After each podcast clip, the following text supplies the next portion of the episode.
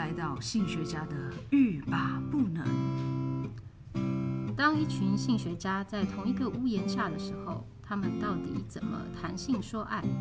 又会在平凡无奇的日常如何语出惊人呢？让我们一起谈性说爱，让你听了欲罢不能，步步皆能。大家好，欢迎来到欲罢不能。我们今天呢，刚好是小年夜。那通常呢，小年夜隔天就是除夕了。废话 但是呢，通通常啦，那个特别节目，新春特别节目都是从小年夜开始嘛，对不对？比较比较有规，比较有规模的节目都会从小年夜开始。所以呢，我们的新春特别节目呢，也要从小年夜开始。那有多特别呢？就是我们要满足所有听众的愿望。哇哦！那是什么愿望啊？其实这个愿望很小，就是想知道我们是谁。因为我已经收到几个听众说：“哎，请问一下，你们是谁啊？”欲罢不能，很有趣啊。可是不晓得每一个参与欲罢不能这个节目的背后的这些角色，到底谁是谁？虽然我们都有报自己的名字啊，所以大家很想要认识我们一下，所以我们就在今天这个除夕的特别节目呢，来自我介绍一下，而且顺便聊一聊，就是为什么我们会想要做这个节目。所以呢，今天呢，特别把大家齐聚一堂，算是一个小小的围炉了啦。嗯，然后让大家各自介绍一下自己啦，还有就是说让大家了解一下每个人的背景。其实。呃，我们欲罢不能每一个成员呢，呃，几乎都是性呃人类性学所毕业的硕博士生。对，嗯、虽然说在声音里面听不起来有一些呃听不出那个学者的稳重感，但是我们就是把一些知识呢融入在我们的内容里面呢。好，那呃，我想要请请大家讲一下啦，就是今天有呃。朵金，然后宝儿 AJ，然后景景、小爱，还有赛维格。那我们呢，就是各自讲一下，说我们自己是怎么样进入性学这个圈圈的。嗯、然后呢，我们为什么想要做欲罢不能这个节目？反过来说好了，我们先说我们为什么想要做欲罢不能这个节目好了。我先说吗？大家好安静哦，一点没有围炉的感觉。那讲了就我们就是有那个同样的理念嘛，嗯，所以我们这群人才会聚集在一起，然后也包含我们过去有一些不同的背景，嗯，然后呃，同样想要对社会有一些贡献。因为很多的性可能是不能谈的，那我们希望透过这个节目，让大家都可以放心的、开放的去了解社会各个角落的不同的性议题的现象，以及不同文化的展现，包含电影、艺术等等。嗯嗯，说到呃，很多性是不能谈的哈。我反而会，我是我是赛维格，我反而会觉得说，我觉得性好像都可以谈呢，只是大家都不敢谈，嗯，好，或者不知道怎么谈，那干脆就是由我们自己当一个白老鼠，就是用我们自己平常哈，在不管是在性学所，或是我们呃私下聚会的时候，在任何的事情只要有跟性有关，我们都可以随意的。拿出来就是大方的讨论，嗯的那种感觉，嗯、然后让大家感受到说，其实性是一个很健康，或者是一个很正常，或者是是一个可以呃跟我们生活息息相关，随时可以讨论，甚至啊、呃、我们有很多人各自不同背景啊，在自己领域里面都会碰到一些跟性有关的事情。好，然后而且我们常常就是谈完谈就是聊天聊到就是自己笑到不能自己，嗯。所以很希望把这种性的愉悦感 分享给大家，分享给大家。好，那人妻景景呢？景景，嗯，我其实。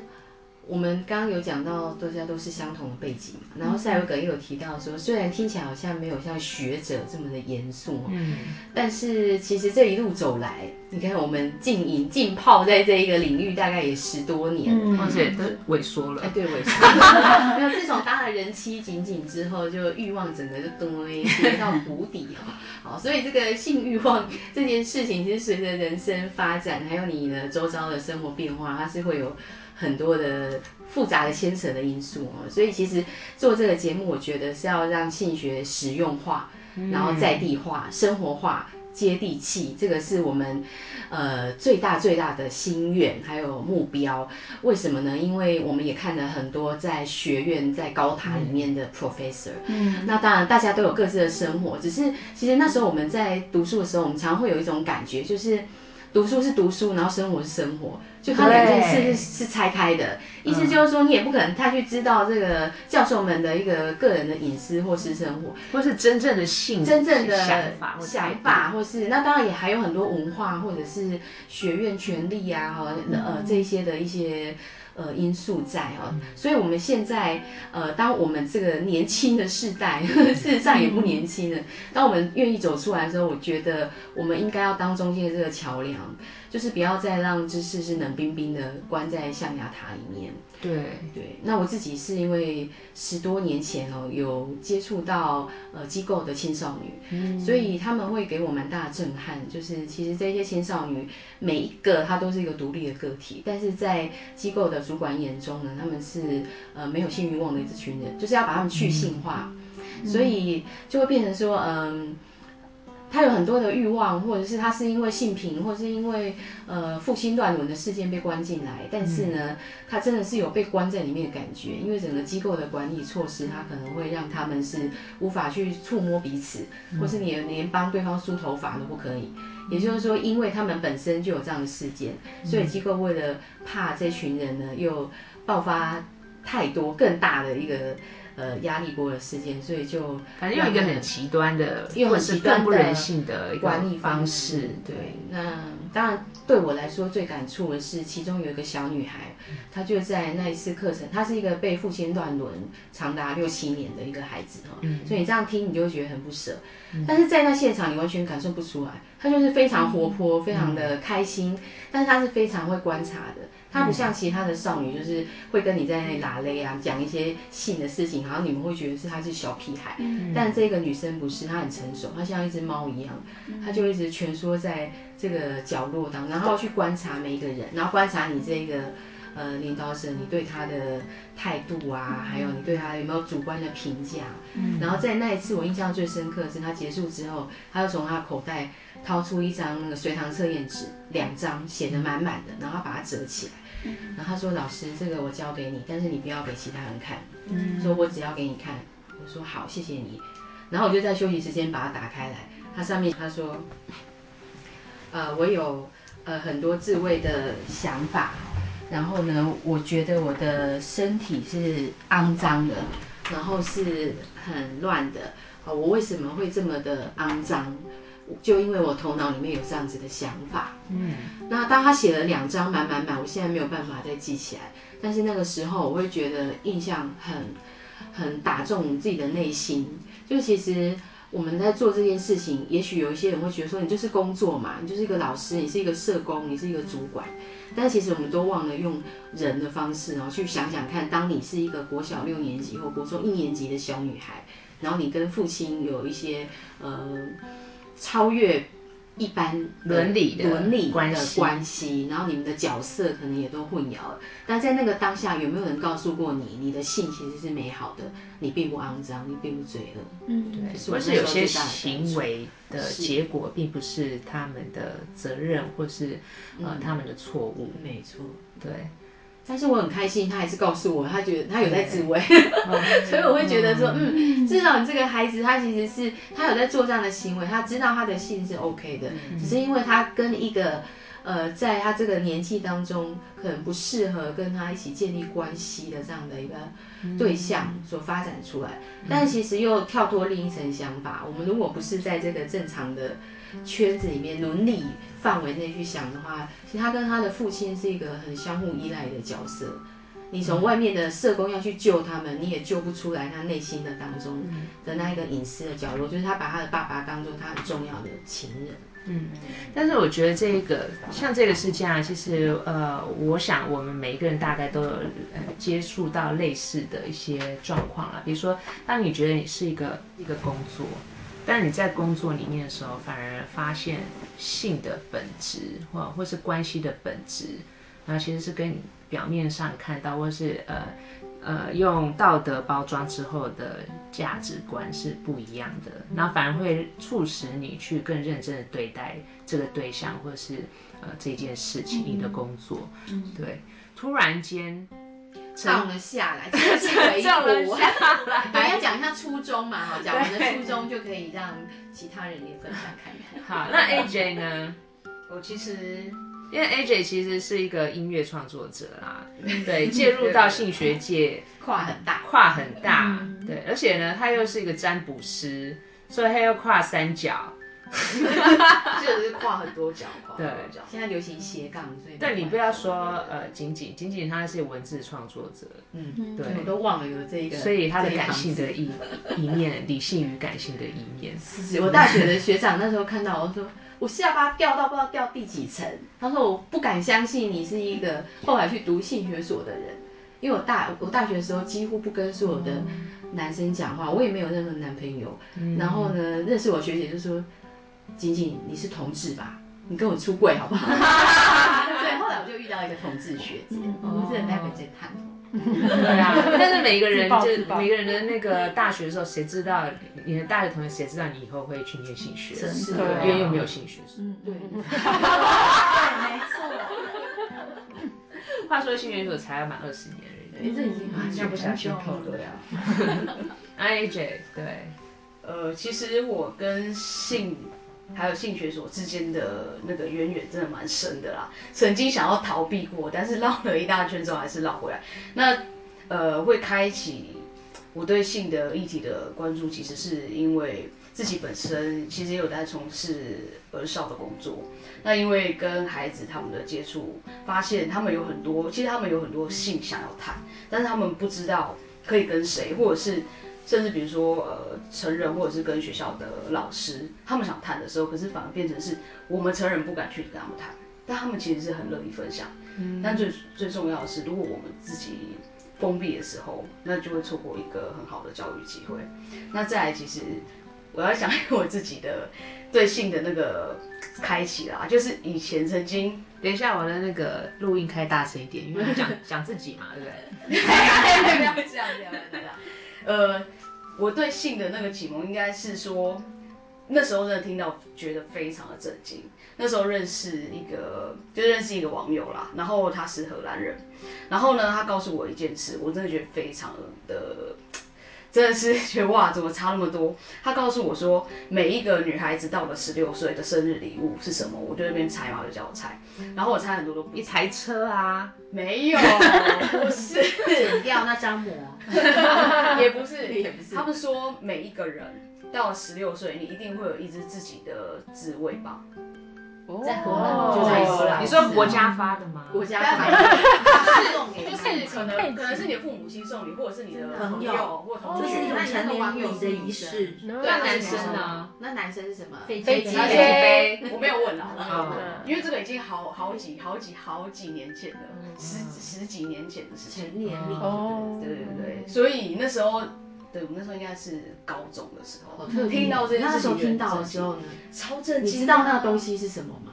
我知道，只是觉得哇，怎么会对他们来说是一件非常习以为常的事情？哎，会不会有贫富差距？比如说，对啊，有的家庭他可能送小黄瓜，对，说小黄瓜这边吃是不是？小黄瓜，我觉得应该就是属于就是那种比较昂贵的跟比较平价版的，嗯嗯，对。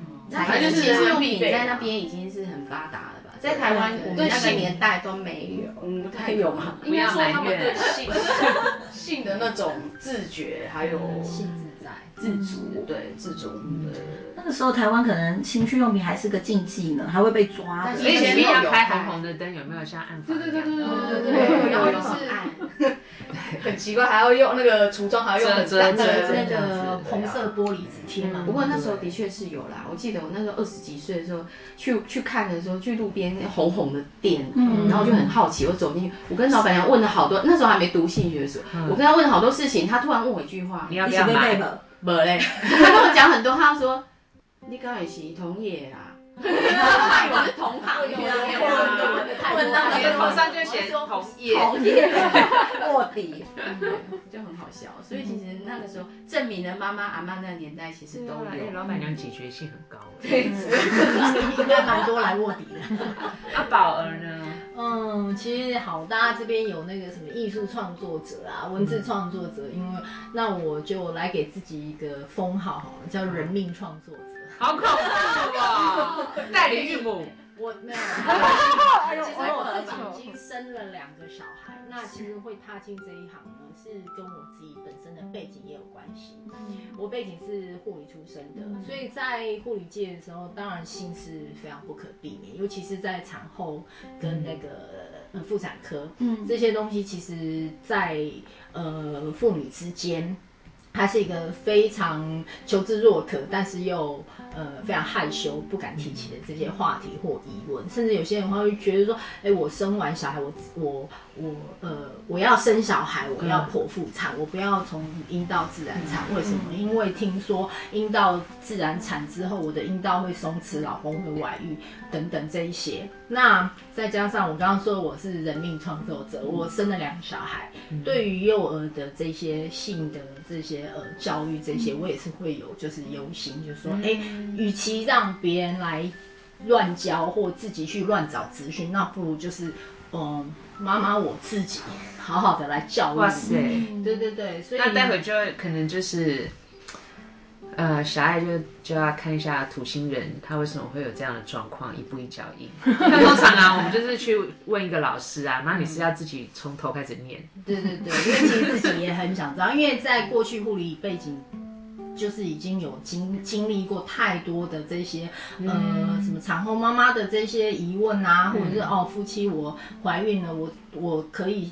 呃，我可不可以行房？对，嗯、那我行房对孩子会不会有什么影响？然后甚至就是说，其实我们在怀孕过程中，我们也是可以行房，可以做爱，但是老公不敢。他怕棒打小孩，对对对，生出来头头一个凹，对，就是会有类似这样疑问，所以我们必须要不厌其烦给他这些观念，还有包括教教这些产后妇女的凯格尔运动，这一些去怎么样子提升自己的阴道那个紧实度啊，这些这些其实都是跟我们的性性学非常大的关系，性健康非常大的关系。所以既然如此，我就不如就是再更扎根一点的把这。这一块的知识，把它就是提炼的更精髓，这样。嗯、所以，呃，这是我一个进入性学领域最大的动力。当然，进来之后呢，呃，我发现原来我的世界其实很小，因为性学的领域比我想象的更大更大，对，更宽广，而且更有趣，嗯、然后也会让我们就是去重塑我们原来就有的这些呃很不一样的观念。做一个性态度的重建，嗯、那还有就是说，我可以怎么样的去提升我身边的人对于性自在的这一个态度，然后让它变成是一个很健康的东西。这是我们就是我会进来这个团队，然后希望用这个团队这个节目提供给大家，就是更多性自在的一些一些方式，还有就是说呃一些性健康的知识。嗯，然后这是。在各年龄层都可以吸收，这是其实是我最大的动能。嗯，进来这个团队最大的动能。对，那我是宝儿，欢迎大家。嗯、对，有阴道痉挛、阴道紧实度需要加强的，以后就可以多多来信询问。好，那那个朵金，好的，朵金就是常常会让我们大爆笑的人，真的所以我自己都很失控。实际上，为什么我会觉得我想要进来做这个节目，是因为过去我在大专校院做了六年的呃辅导员。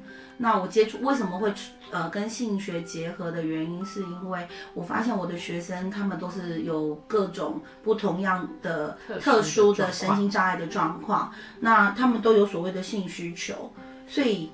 我当时呢，在在做辅导员的时候，我心里想说，因为他们一直都有这个欲望产生，就会不小心去触犯别人的身体界限，嗯，可能导致校园的性别平等的一个这个所谓的性骚扰的案件发生，嗯，无论任何方面都有可能。那我心里想说，我该怎么样去阻止这些事情发生？那。我就我当时是自己的发想，我去帮他们做了非常多的自慰器，嗯，对，那包含脑麻的重度到他不能说话、不能站起来的，我在他的那个椅子里面做了，就是用那个松紧带绑了自慰杯，让他可以用手的指腹跟这个手肘、手腕的地方去做推压，让他做自自慰的动作，让他。满足了，他就减少了去攻击别人的所有行为。嗯，所以我就觉得哇，原来特殊生他们就是不能被去性化，他们不因不能因为他们的生理自理能力很低，家长就认为他们的性欲望是低的。嗯，于是呢，我就看到了这个这这这个市场是非常需要被教育的，因为当我去做这些事情的时候，我必须去告知他们的父母亲，我要帮他们这么做。那他们有些父母亲会觉得说，买啦，因为如果你帮他做这么做，开启了，他的开开关。那我跟他说，性欲望就如同洪水一般，你要让他有泄洪的状况，他完整之后就不会崩盘了嘛。然后他们就说好，然后尝试之后就解决了非常多孩子的性欲望，也包含了有些两个都是一个是呃下体肢肢体僵硬，就是他们是家庭遗遗传的这个基因，妹妹跟姐姐都一样。那这个学生是姐姐，然后她也爱上一个脑麻生，他们两个是相爱的一个肢体障碍的伴侣。嗯、可是他们都满二十岁了哈，因为他有时候因为要去住院治疗，所以延后念大学的迹象。嗯、然后呢，这个来念大学的时候年龄层是高的。然后他们两个有一天就有一个困扰，那跑来跟我说：“老师，我们两个想要想要做爱，可是我们两个都没有办法正常进入。”那我当时想说：“你们是肢体障碍的学生，通常都住学校，你们去哪里做爱？”这是我当时第一个想法，因为我们知道住宿大家都是团体生活，你到底找什么样的空间？因为我们没有提供给你嘛，教育部也没有。他就说，我们都会叫计程车，然后会交代计程车司机说，我们都坐轮椅的哦，要呢有比较大台的车，我们需要搬啊，要需要装这样子，所以他们会找一个无障碍的这个计程车来把他们带到饭店去，然后进行性行为。嗯，只不过因为一个脑麻，他的动作本来就比较不能控制，另外一个下体又肢体僵直，嗯，僵直性，完全没办法。To become one，嗯，就是生殖器官是没办法结合的，嗯，所以当他抛出这个问题给我，他们说他们好沮丧哦，两个相爱可是没有办法做爱。嗯，我当时去思考我该怎么帮助他们，嗯，所以我就想一想，原来我要帮他在做爱之前做一点附件的工作，让他们找到他们合宜的性行为模式，最后他们成功了。因为我让我，因为他们其实正面都太困难，只能侧面跟后面进入，然后我还要帮他们协调好你要怎么躺。会比较适合僵直性的腿，我要去做一个软身，要帮他帮他复健，应该没有任何的大专校院老师会做到这样，因为他们可能学生被告，嗯，一是怕被告，二是学生可能不敢告诉你他的想法，因为不晓得老师，因为你可能你的态度，对，你。接不接受他们有这个欲望。甚至有些人说禁止哦，我要跟你爸妈讲哦。对，对。于那个特殊需求者的性权是被剥夺，对，几乎是无性，对，去性化。还有一般来说，辅导员他们本身的性知识也不足，对，不知道要怎么样去辅导。是是，其实呃，障障碍者哈，或者是呃，就是能力比较不一样的。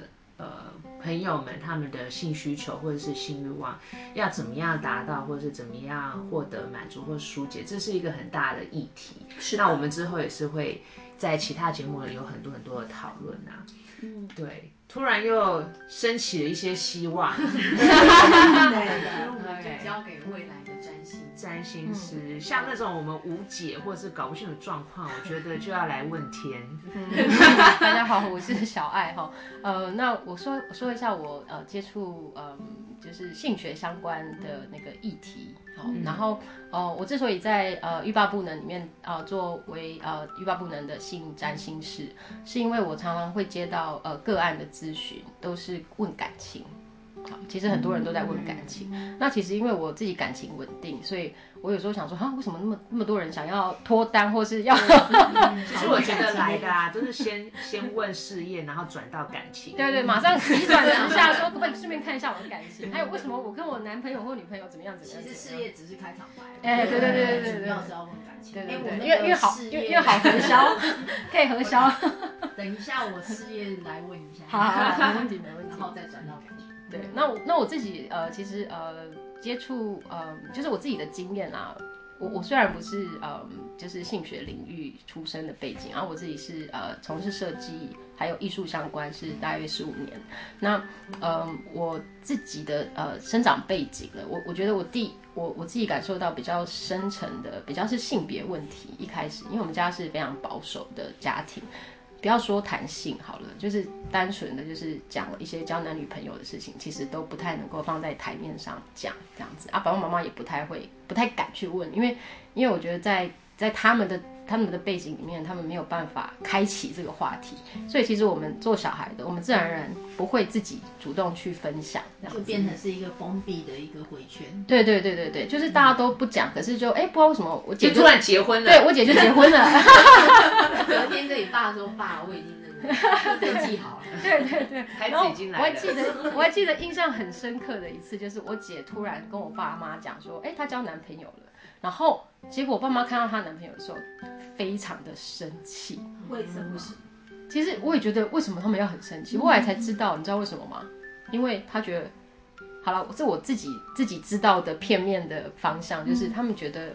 我姐交的第一个男朋友很黑，很黑，很黑，很黑是皮肤太黑。对，他们觉得族群不融合。不是不是不是，就是他只是晒黑嘛，而且他也长不高，好，就是没有很体面这样。那他下个月美白完再来。啊，对对对，就个课程就好。对，就是我觉得我觉得你姐也蛮勇敢的啊。对，因为我姐其实她就不是很 care 嘛，她就是想爱就爱这样子。对，然后她不是还顶嘴？对，她顶嘴，她就她就会跟我爸说，你自己还不是很黑。哎哎，是有道理。那其实我爸有觉得自己的情人被抢走了。哎，其实有三个情人。其实因为因为我因为我们不讨论这些。哎哎哎哎哎，你们家没有男生？对，我们家没有男生。然后我因为我我们我们不讨论这件事情，所以我我我其实对于我那个我姐姐在在交往的这个过程，我就觉得为什么他们要生气？就是我就觉得莫名其妙这样。你爸都不知道他们有交往吧？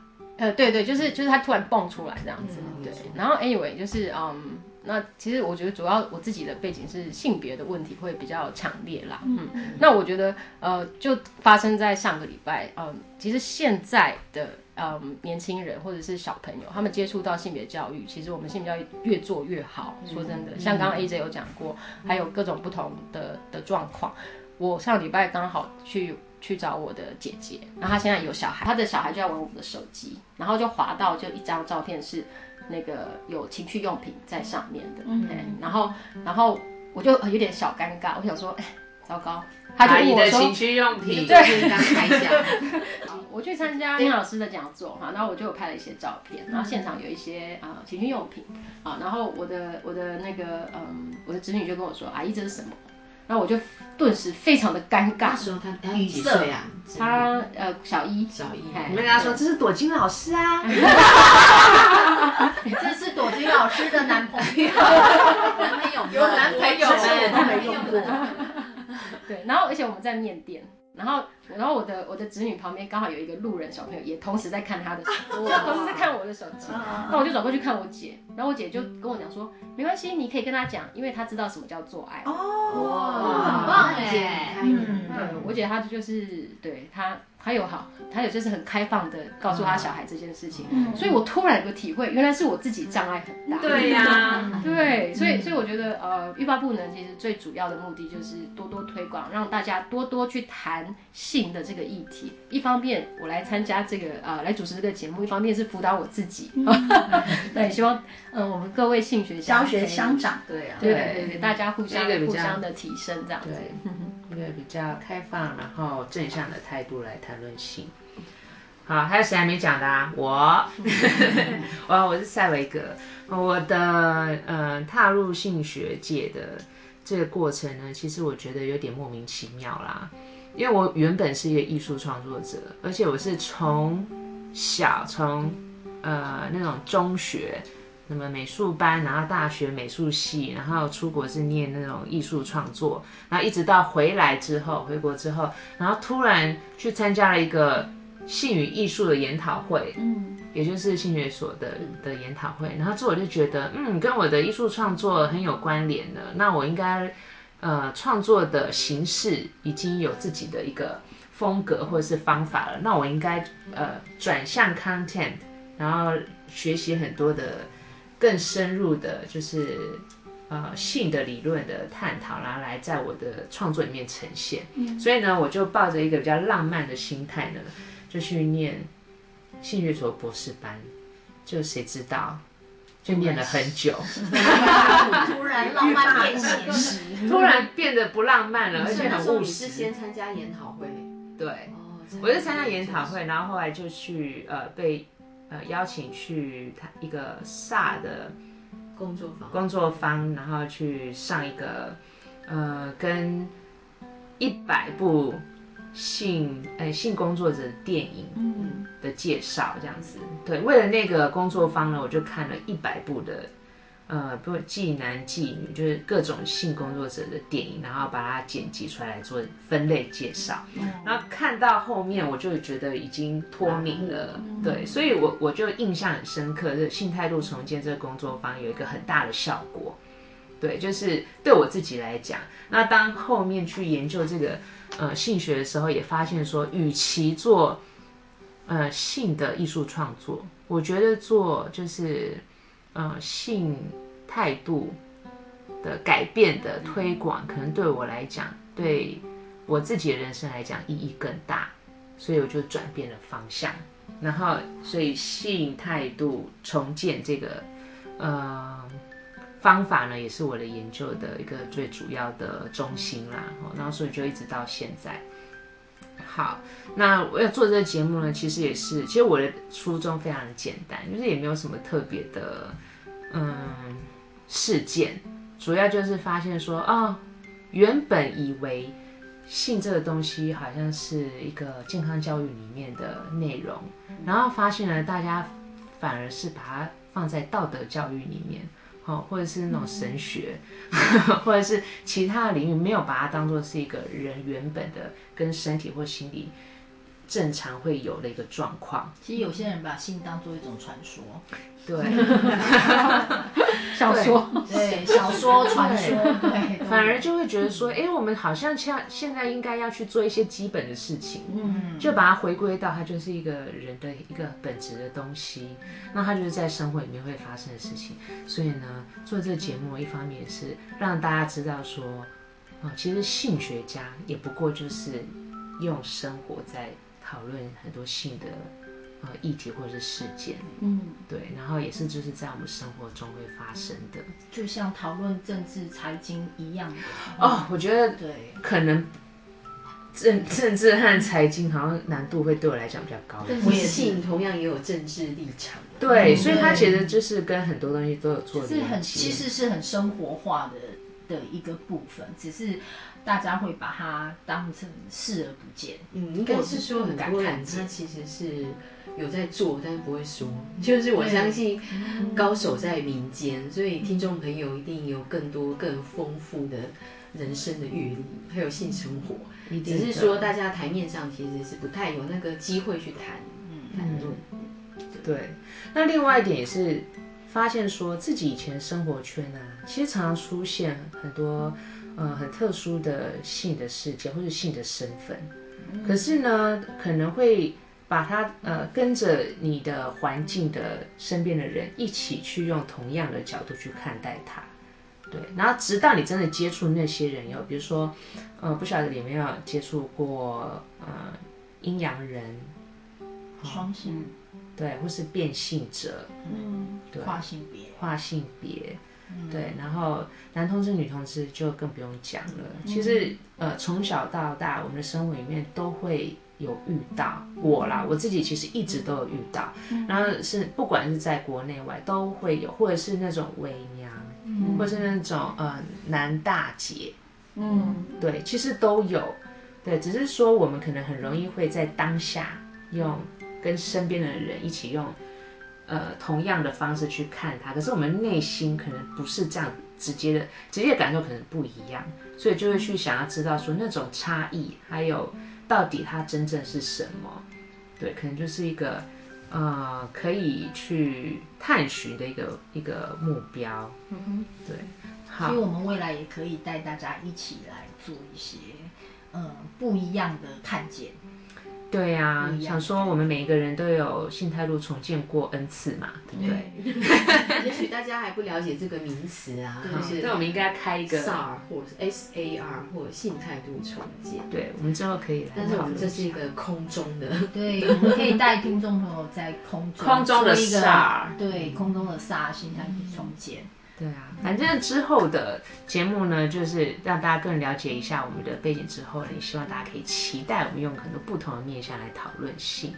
嗯，好的，好，这边呢，我们就先呃告一个段落，或是暂停一下。我们因为今天是小年夜啊，祝大家恭喜发财。